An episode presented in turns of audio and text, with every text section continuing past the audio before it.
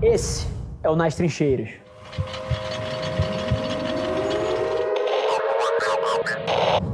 É muito curioso porque às vezes a gente faz essa, essa classificação de marcas mais tradicionais, marcas nativas digitais. Mas no final do dia, o que eu acho que todo mundo está fazendo e tentando fazer, alguns obviamente melhor que outros, é ouvir o consumidor, né? E aprender com ele e reagir como marca e como empresa em tempo real. E acho que essa é uma das maiores confusões que eu acho que tem aí fora. É, é muito interessante e eu reforço que eu acho que nos últimos três meses o Brasil acordou. Eu, eu acho que eu nunca tinha visto a palavra DNVB em nenhum veículo e nos últimos três meses acho que todo dia eu acordo e alguém comprou uma DNVB, uma DNVB recebeu um aporte, uma DNVB está fazendo um IPO, alguma coisa dessa natureza tá, tá na mesa.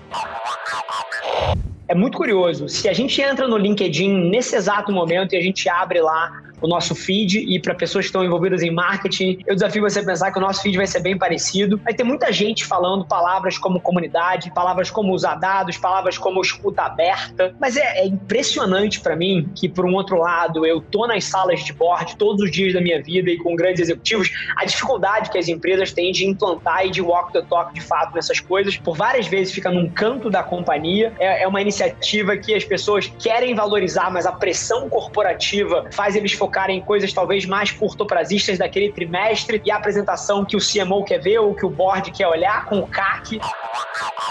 E, e, se tem algum CMO aqui procurando um insight, seja espelhado na própria Adventures, onde a gente tem, por exemplo, eu e Ricardo, na própria XP, onde você tem o Guilherme Benchimol, você tem o Primo Rico. Isso tem se tornado cada vez mais comum. A Magalu tem um avatar digital é, que é a Lu. Enfim, é, independente de ser uma pessoa real ou, ou, uma, ou um avatar digital, a verdade é que a humanização das marcas e a narrativa contada através de CPFs ao invés de CNPJs é uma coisa que tem sido cada vez mais comum.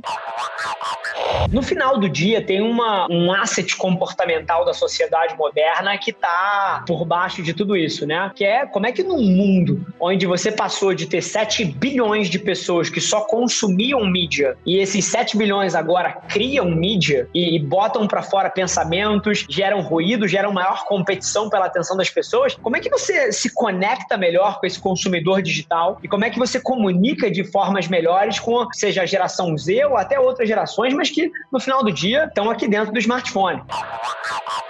Tem um insight aqui que isso aqui eu acho que vale a pena a gente parar um minuto e voltar pela décima vez nesse assunto, porque é muito interessante para mim observar a diferença da narrativa, por exemplo, de quando você fala das estratégias da companhia versus o que talvez 80, 90% dos CMOs aí fora estão falando. Tudo que você faz é impressionante. Está baseado em ouvir as pessoas, em aprender, em co-criar, em fazer parte das conversas e das narrativas, em construir comunidade. Tudo. E aí é óbvio que todas as estratégias, em algum momento, elas podem ter um output diferente, mas elas têm o mesmo ponto de partida, que é comportamento do consumidor, que é dado real, que é cocriação. E do outro lado, você tem uma pancada de multinacionais, e aqui, mais uma vez, sem desrespeito, 80% desses executivos são meus amigos e amigas.